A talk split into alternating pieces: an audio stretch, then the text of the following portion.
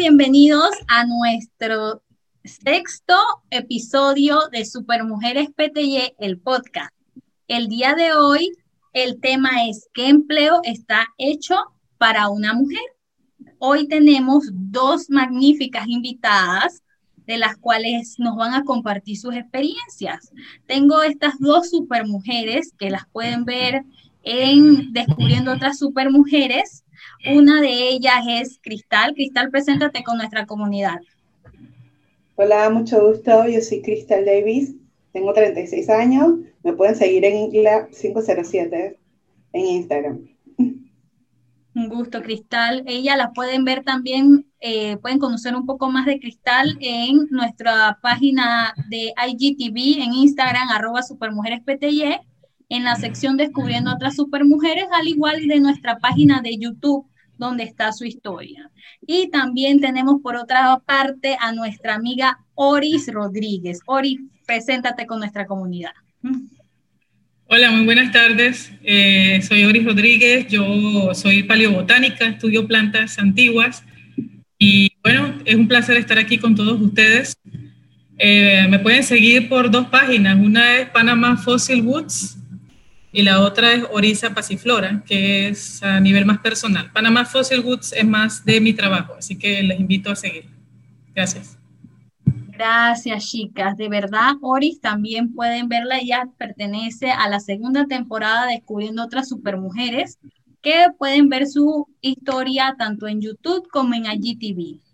Eh, bueno, hoy queremos ahondar en el tema que me acerqué a ambas porque conozco que sus profesiones eh, no son tan comunes y principalmente no son tanto de mujeres. Y eso me causó mucha extrañeza de que de verdad los estereotipos que tenemos en nuestra sociedad, en vez de incentivar a que haya más mujeres en diferentes áreas, al contrario, hay un momento que se estigman. Eh, Oris, tú como una mujer de ciencia, coméntanos a ti qué te, eh, qué, qué te incentivó primero a estudiar el área de ciencia y si tú en tu camino tuviste algún tipo de dificultad por ser eh, una niña.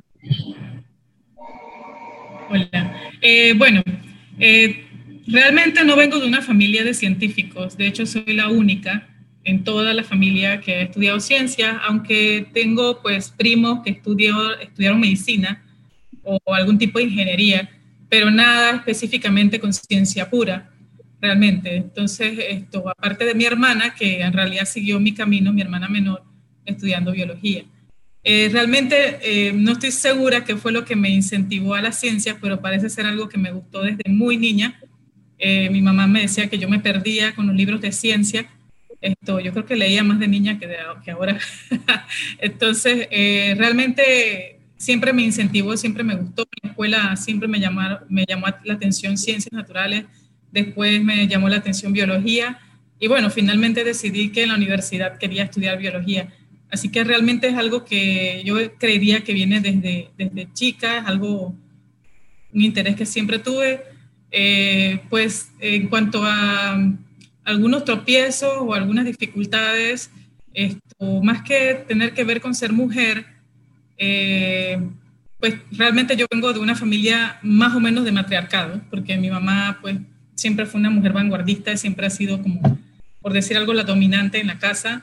Eh, entonces, soy una familia de mujeres, realmente. Ah, solamente tengo un hermano. Y esto, pues, tropiezos, no sé, yo diría que los particulares tropiezos los tuve más que nada por mi condición de venir de una familia como de bajos recursos. En ese sentido, no tanto era específicamente por el género, sino por la condición, que me limitaban muchas cosas. Pero bueno, seguimos adelante. Esa es mi experiencia. Por tu parte, Cristal, que me comentaste que estudiaste ingeniería naval, si no me equivoco. y esas, esas ¿cómo ha sido, cómo entraste primero y, y, qué, y si te encontraste en tus diversas profesiones algún tema por ser mujer o algún término que, ah, de asombro por eso? Ok, bueno, yo estudié en la Marina Mercante y ahí por lo general era muy difícil que metieran a niñas, mujeres o chicas estudiar en esa profesión porque es muy rudo, porque es muy, ¿sabes? Es muy de hombres, es para trabajar bajo el sol, para estar en maquinaria, es para estar en condiciones malas, pues. Entonces, mi papá nos metió más que todo para que siguiéramos el legado de él, porque él trabajaba en la zona, el tipo de, de los americanos, y ya este año se jubiló, por suerte, ya está viejito. Pero ninguna de las dos nos gustó el, el, el, en sí la carrera, lo estudiamos por, por complacerlo, pues más que todo. Yo terminé trabajando en barcos, pero en el área de bares y restaurantes, que en los cruceros, en casinos y nada que ver con lo que yo estudié, pues realmente, porque en verdad es un trabajo muy pesado que no era algo que a mí me gustara, ¿entiendes? Y en el colegio también era algo muy, muy, muy fuerte porque nos hacían hacer mucho ejercicio, mucho estrés físico, ¿entiendes? Ahí no te comprendían que si tú tenías cólicos o si tú te sentías mal, nada de eso existía, tú tenías que pararte al lado firme como cualquier otro chico, pues, y date, da a entender que tú eras fuerte y demostrarlo. Y entonces, más que todo, por eso me crié así, como que, bueno, es normal, es normal no ir contra la corriente, es como normal. Desde que, que entendí que, bueno, trabajar en bares también es algo difícil para mujeres, porque tienes que alzar peso, porque tienes que estar despierta toda la noche, porque son turnos muy extenuantes, que una mujer en sí no va a estar 12 horas de pie trabajando hombro a hombro con un chico, pues, porque en verdad no es la costumbre pero si ya tú vienes de, un, de una manera que te educaron físicamente a exigirte bastante, para mí era normal. Y ya cuando la gente me miraba trabajando en un bar y me decían como que, wow, era como que, ok, ok, ya veo que esto no es normal. Y sí, en verdad, ¿cómo te, cómo te lo explico? Es, para mí es normal, pero para otras personas nunca lo fue y nunca lo va a ser. ¿entiendes? Porque para ellos no es normal que tú te pares a las 4 de la tarde y que tengas que ir a trabajar a una discoteca de 7 a 7 de la mañana, ¿sabes? De pie, porque en una discoteca tú no te puedes sentar, no puedes estar eh, como recostadita en una esquinita, nada de eso, tienes que estar caminando, sube, lleva, baja, y cuando vas a ver ya pasaron todas las horas que tenían que pasar y después, bueno, te toca ir a la casa y en la casa que te toca, te toca limpiar, te toca arreglar, te toca mm, laundry, así. Cuando vas a ver ya se te va otra parte del día.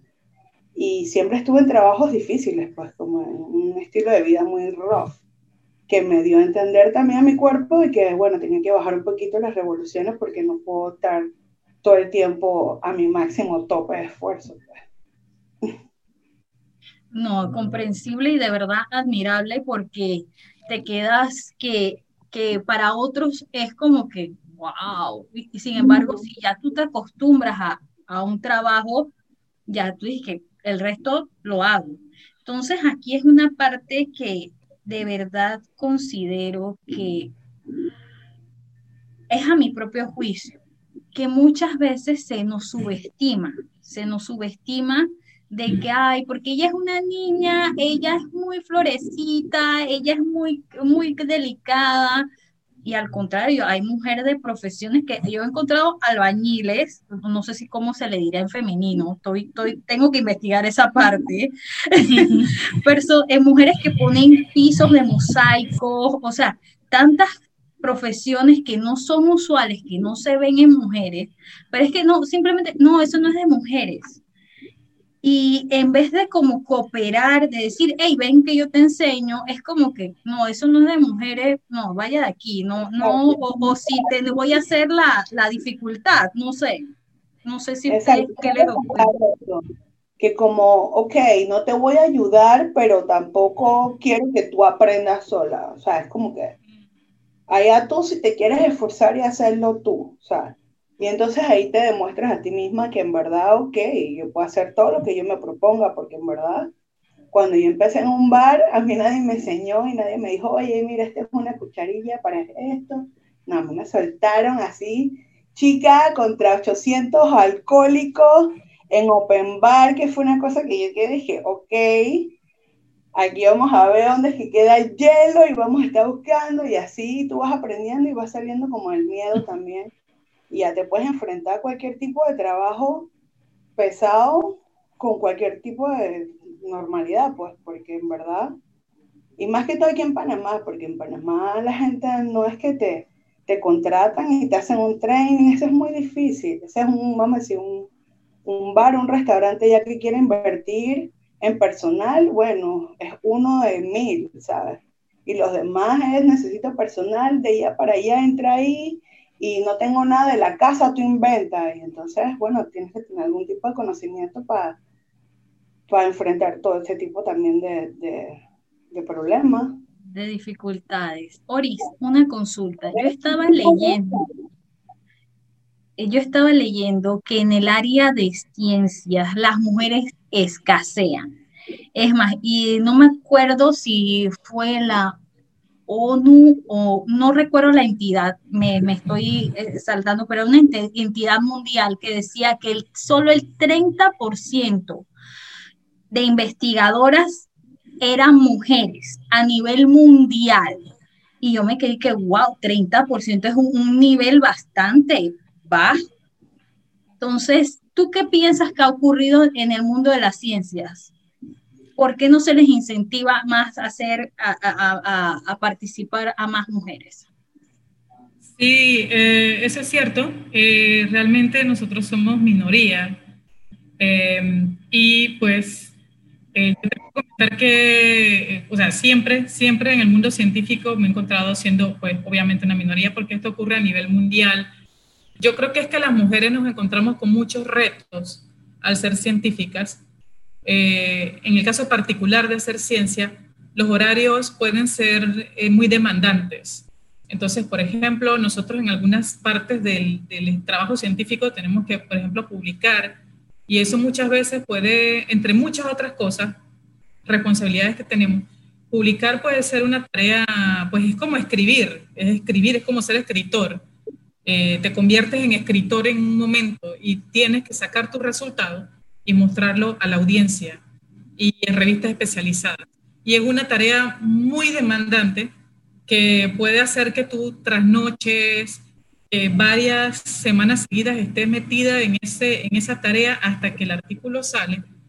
Por lo tanto, muchas veces, si por ejemplo, no es mi caso, pero he visto el caso de compañeras, colegas, que si tienen familia, es tremendamente difícil, porque cuando ya tienen un bebé, tienen familia, sobre todo si los niños ya están chicos, esto eh, para ellas es demasiado complicado porque de por sí tienen la tarea de la maternidad.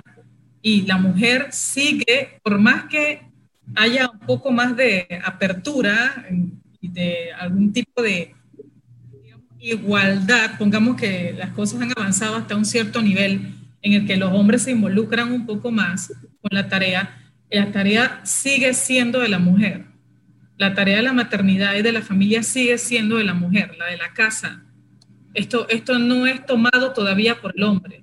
Entonces, eh, sigue sumándose a, entonces, una mujer que está tratando de hacer ciencia, tratando de producir, no hay manera de medir una mujer con un hombre en la producción, porque es, una desigualdad como esa, en la que ella tiene que además ser madre, ver cómo hace para llevar al niño a la escuela y entonces ir al, laboratorio y tratar de, de, hacer los datos y aparte tu cabeza tiene que hacer un chip, tiene que hacer un cambio de chip de tu casa al laboratorio. Y esas son cosas, en, laboratorio las tareas son muchas veces muy con, de mucha concentración y mucho trabajo mental e intelectual. Preguntándote por qué esta planta es así, o sea, imagínate, estás, y, de repente estás pensando que tu niño, el primer día de clase, ay, o sea, eh, entonces, realmente eh, sí hay hombres que apoyan, ¿verdad? apoyan mucho a las mujeres y afortunadas las mujeres que tienen, tienen, esta, fortuna, eh, tienen esta suerte, llamémosle suerte pero desafortunadamente no es la mayoría de las veces. Entonces yo creo que es eso, que la mujer cumple muchos roles y cuando cumple el rol de científico, eh, tiene que dividirse el trabajo. Y pues la mujer acaba dejando la carrera, porque muchas mujeres, no, no es que las mujeres no ingresen a la ciencia, sino es que muchas ingresan a la ciencia, trabajan un tiempo, pero después no pueden con todo.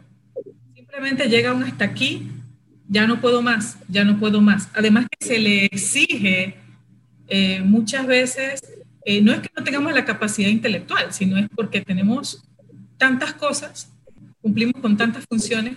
Entonces, eh, eso es lo que ocurre con muchas, muchas mujeres, merma sus carreras y, y, ya hay muchos artículos científicos que hablan de ese gran problema de la mujer siendo minoría.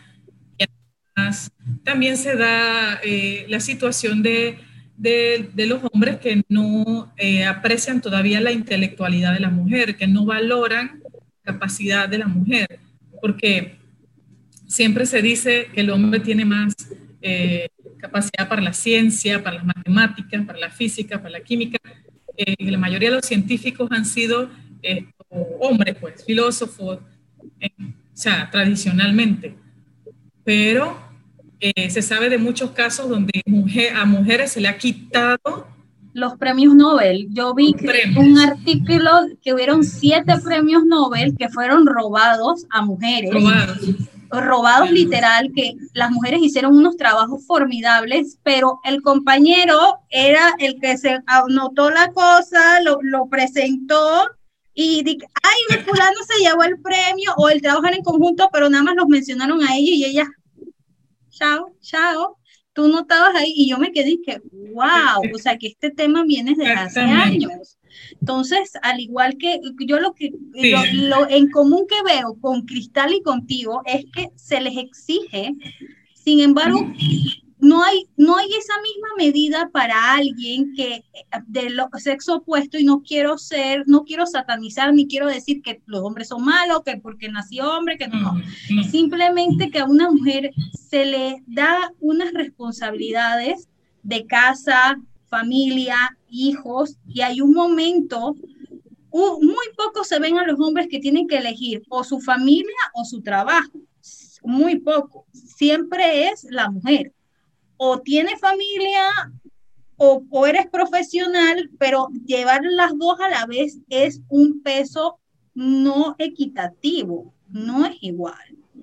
Entonces, esa es la parte que, hay que de repente eh, comunicar, hablar y ser empáticos de que entiendan de que muchas veces esta situación no ha sido equitativa.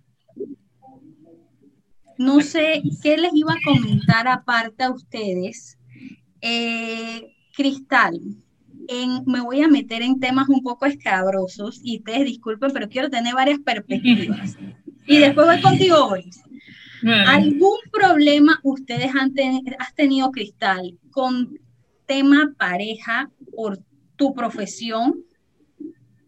Bueno, siempre va a salir el temita de los celos, malditos celos, pero eso también tiene que ver con tu personalidad y ya con la relación que tú lleves con tu pareja. Pues. Si a tú le das a entender desde el principio de que, ok, la gente me mira raro y también hay gente que tiene fetiches con los tatuajes y esas cosas, pero ya eso no tiene nada que ver conmigo, o sea, esa es la mente de cada persona. Y obviamente también van a llevar mensajes al Instagram y cosas así que a cualquiera sacaría de quicio, pero si sabes cómo llevar la situación también, sabes cómo manejar las cosas, no creo que sea problema de tu pareja, tu pareja, digo yo.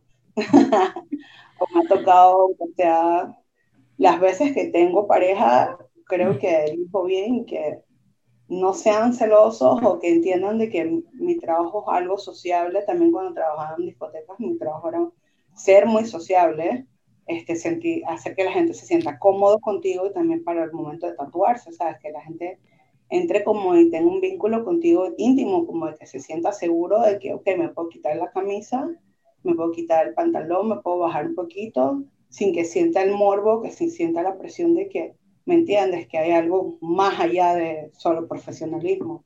Entonces eso ya está como en, cada quien como persona y, como pareja también, cómo lleva su, su relación.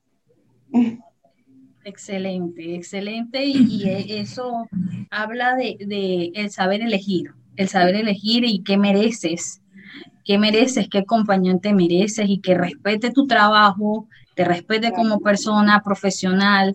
Y bueno, Oris, a ver, Oris, ¿en tu caso has tenido algún problema con el tema ser científica, horarios y estos temas con parejas?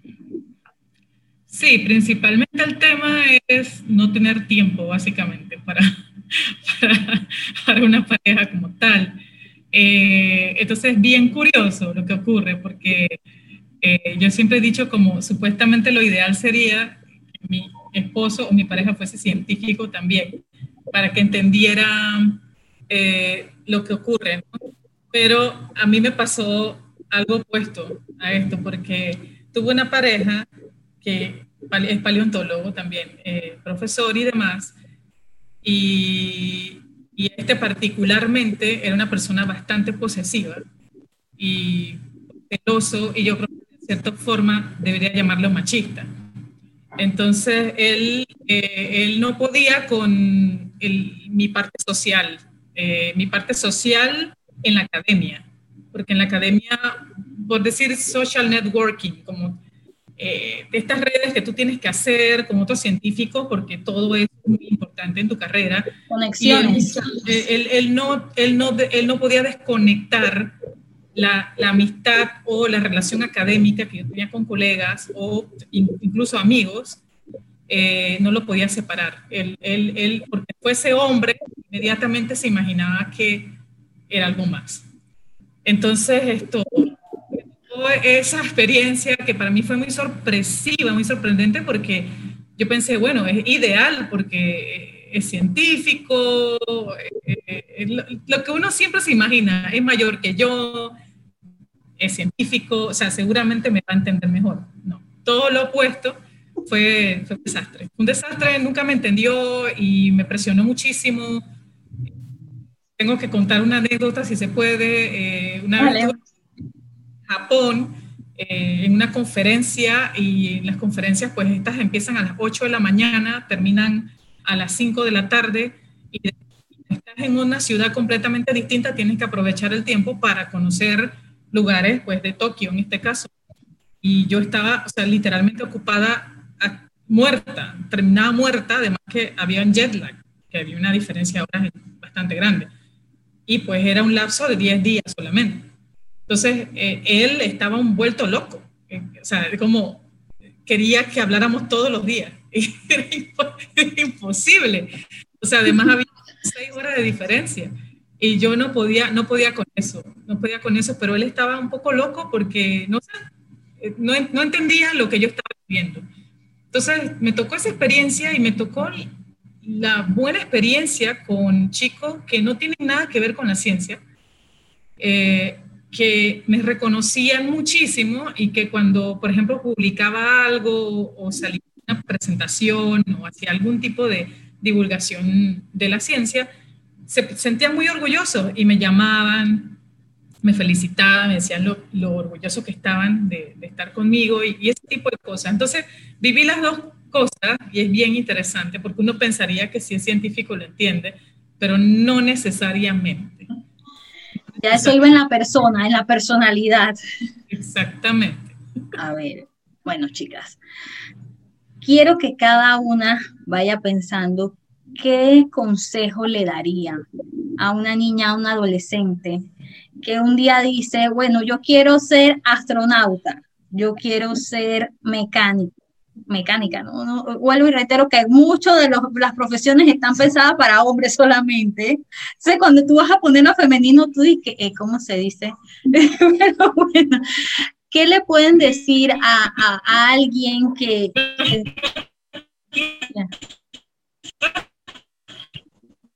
Dime, dime, Oris, que se perdió. que eh, se... perdió.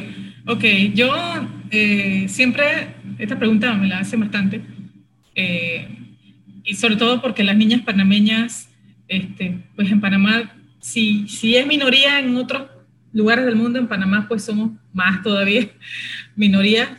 Eh, eh, yo, yo les digo siempre que, que tú creas en lo que tú quieres ser, que lo más importante al final es encontrar eso que a ti te gusta y que ni siquiera está nada mal eh, ir cambiando de, pues, de ideas como cuando pasa el tiempo, pero que si realmente les gusta mucho la ciencia, este, nunca dejen de creer en eso y que realmente hagan, hagan, o sea, si tú te esfuerzas, tú puedes hacerlo. Yo, porque yo digo como, eh, yo no es que me sienta una persona súper ejemplar, pero en mi caso vengo de una familia muy humilde, nadie era científico. Me enfrenté, pues, compartí con colegas que venían de familias de científicos, enteras de científicos, completamente otra, otro panorama en su niñez y en su adolescencia. Y yo tuve que ser como compañera de, esas personas y hacer lo mismo que ellos hacían. Y ellos llevaban una ventaja sobre mí, básicamente. O cuando estuve en Inglaterra, el hecho de que los ingleses tuviesen una ventaja empezando, porque para escribir ya podían hacerlo en inglés. Entonces, esas cosas son obstáculos, pero eh, siempre va a haber obstáculos. Entonces, eh, no, que no se rindan, porque realmente si quieren hacerlo, lo van a hacer, lo van a hacer. Y no dejen que nadie les diga, como me dijeron a mí, eh, vas a ser bióloga, te vas a morir de hambre.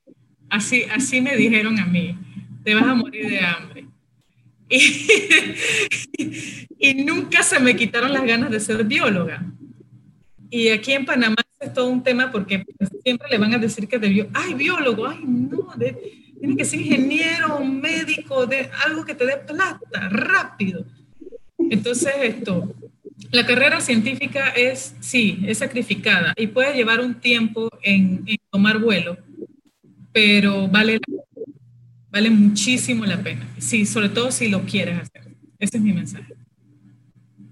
Muchas gracias, Oris. Vamos con Cristal, Cristal, vamos con esa inyección, vamos. ¿Qué les puedes decir a las, a las personas, a las chicas que van por otra área, que usualmente, danos tu mensaje? Ok, bueno, pasa, me pasa lo mismo que a la doctora, mira que a, a mí me decían, bueno, artista, te vas a morir de hambre, aquí nadie apoya el arte, aquí no. Pero no, si tú quieres, tú puedes, ¿me entiendes? Si tú en verdad te gusta algo, tú tienes que luchar por eso y, irte con todo. Y si te vas a estrellar, bueno, nos estrellamos, nos paramos y vamos con otra. ¿Me entiendes? Y si no te gustó tu carrera y quieres cambiarte, siempre hay tiempo, siempre puedes, siempre. Mm, esto no es contra nadie, esto es algo personal tuyo, tu vida la escoges tú. Y si no te gustó, y si ya te gustó X por X tiempo y decides que ya no quieres más dedicarte a ser secretaria y quieres ser maestra, bueno, puede serlo, ¿me entiendes? Si en verdad te gusta, te esfuerzas y sea en la noche sacas un certificado, sea por módulo o como se te sea más fácil, pero busca la manera de cumplir tu sueño. Que nadie te diga que no puedes porque nadie ha recorrido el camino como tú lo has recorrido. Entonces tú sabrás a lo que te enfrentas y tú eres tu equipo de cheerleader, ¿sabes? Tú tienes que animarte y pase, te digan lo que te digan, no importa, tú siempre visualiza qué es lo que quieres y trata de buscar la manera de llegar a él. Ese es mi consejo, que nunca se dejen desanimar de nadie, ni de tu familia, ni de tus amigos, ni de la pared. Si en verdad te quieren, te apoyan y están contigo para las buenas y para las malas. Y si tienes que llorar en su hombro, ahí van a estar. Exactamente. una anotación, una anotación. Y en cualquier edad, ¿eh? tampoco crean eso de, es que tienes que tener 25 para ser, no.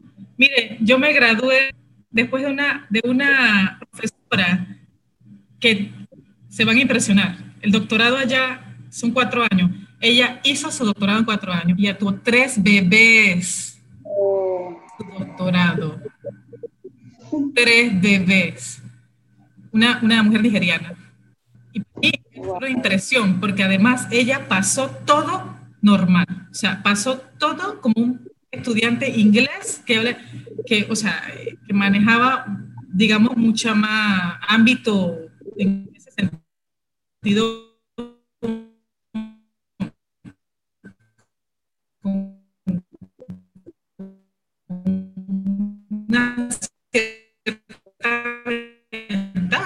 Entonces, realmente nunca es tarde tampoco. Entonces, tú siempre crees en ti y vas a lograr.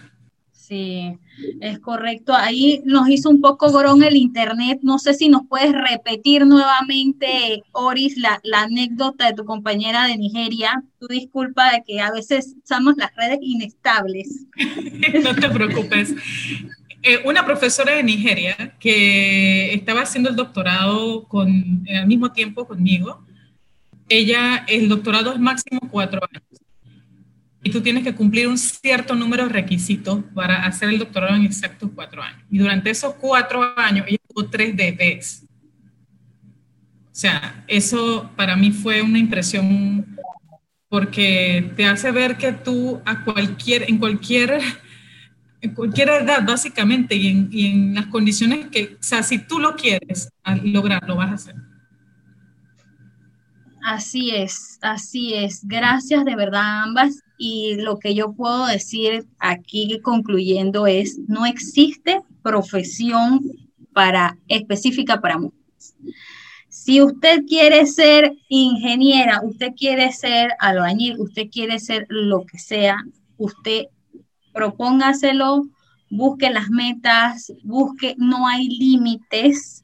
Yo creo que estas dos supermujeres nos pueden dar fe y testimonio, como lo han hecho el día de hoy, de que no existe el estatus social, no existe, esa no es excusa. No es excusa, vas a tener dificultades, es verdad. Como todo en esta vida hay dificultades, pero si tú te lo propones lo vas a lograr. No existe de que por género, tampoco existe la excusa de género. De excusa de edad, tampoco hay. Entonces yo creo que muchas veces hay que trabajar con nuestros propios límites que nos ponemos nosotros mismos. Y esto es lo que hay que trabajar para derrumbar nuestros propios límites para nosotros conquistar lo que sea. Así que bueno, chicas, muchas gracias y las invito a todos que nos acompañen desde nuestras redes en Instagram, arroba supermujerespty y en Facebook arroba supermujeres, al igual que en Instagram.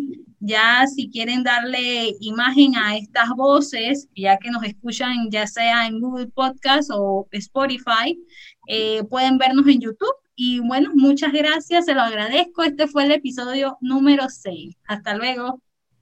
Placer.